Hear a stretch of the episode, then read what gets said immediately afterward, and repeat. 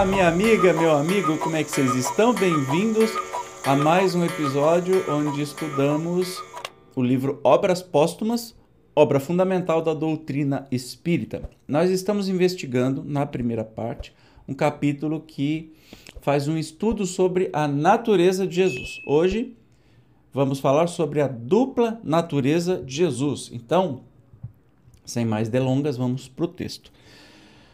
Se poderia objetar que, em virtude da dupla natureza de Jesus, suas palavras exprimiam seu sentir como homem e não como Deus. Sem neste momento examinarmos por que encadeamento de circunstâncias chegaram muito mais tarde à hipótese dessa dupla natureza, ou seja, que Jesus é homem e é Deus, admitamo-lo por um instante.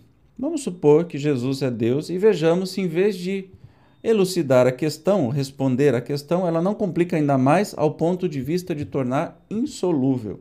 Curioso que Kardec insiste nisso para tirar qualquer argumento desse absurdo, estapafúrdio que as religiões consideram Jesus Deus. Mas vamos lá. O que em Jesus haveria de humano era o corpo, a parte material. Deste ponto de vista, compreende-se que ele haja podido sofrer e tenha mesmo sofrido como homem a alma, espírito, a mente, numa palavra, a parte espiritual do ser é que haveria nele de, de divino. Se ele sentia e sofria como homem, como Deus é que pensaria e falaria? Falava como homem ou como Deus? Eis uma questão importante pela autoridade excepcional de seus ensinamentos. Se falava como homem, suas palavras são passíveis de controvérsia. Mas se falava como Deus, são indiscutíveis e temos de aceitá-las e de com elas conformarmos sobre pena de deserção ou de heresia, que era expulsar a pessoa que não concordava com o que a igreja falava. O mais ortodoxo será aquele que mais se aproximar delas. Se diria, né, sob seu envoltório corporal, Jesus não tinha consciência da sua natureza divina, mas se fosse assim, ele não teria sequer pensado como Deus. Sua natureza divina houvera permanecido em estado latente, só a natureza humana teria presidido a sua missão aos seus atos morais como aos seus atos materiais. É, pois, impossível abstrair-se da sua natureza divina durante sua vida sem lhe enfraquecer a autoridade. Mas se ele falou como Deus, porque esse incessante protesto contra a sua natureza divina, que em tal caso ele não poderia, não podia ignorar. Teria se enganado então o que seria pouco divino, ou teria cientemente enganado o mundo, o que seria ainda menos divino, né?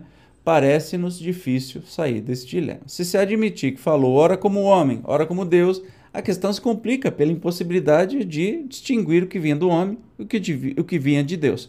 Dado que ele tivesse motivos para dissimular sua verdadeira natureza durante a missão que desempenhava, o meio mais simples teria sido não falar dela, ou exprimir-se, como fez em outras circunstâncias, de modo vago e parabólico, parábolas, né?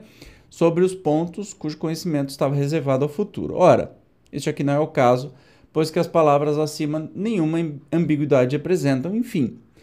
Se apesar de todas essas considerações ainda se pudesse supor que, quando vivo, ele ignorava sua verdadeira natureza, outro tanto já não se pode admitir se desse, depois da sua ressurreição, visto que, quando aparecesse a seus discípulos, já não é o homem quem fala, é o espírito desprendido da matéria, que já havia de ter recobrado a plenitude de suas faculdades espirituais e a consciência do seu estado normal, da sua identificação como a divindade. Entretanto, o que, que ele disse depois, né? depois que ele morreu e apareceu a seus discípulos?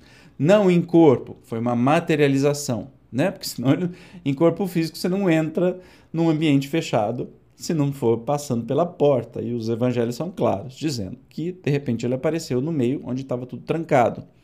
E aí que ele pede para Tomé, ó, você duvida, vem aqui e bota o dedo na ferida. Então ele se materializou. Sim, fez um corpo material, mas ele não era um corpo material comum, não era o corpo físico que morreu, que estava lá. Se ele era Deus, mesmo depois que ele morreu e apareceu do nada no meio, ainda ele diz assim: subo para o meu Pai, vosso Pai, para o meu Deus e vosso Deus.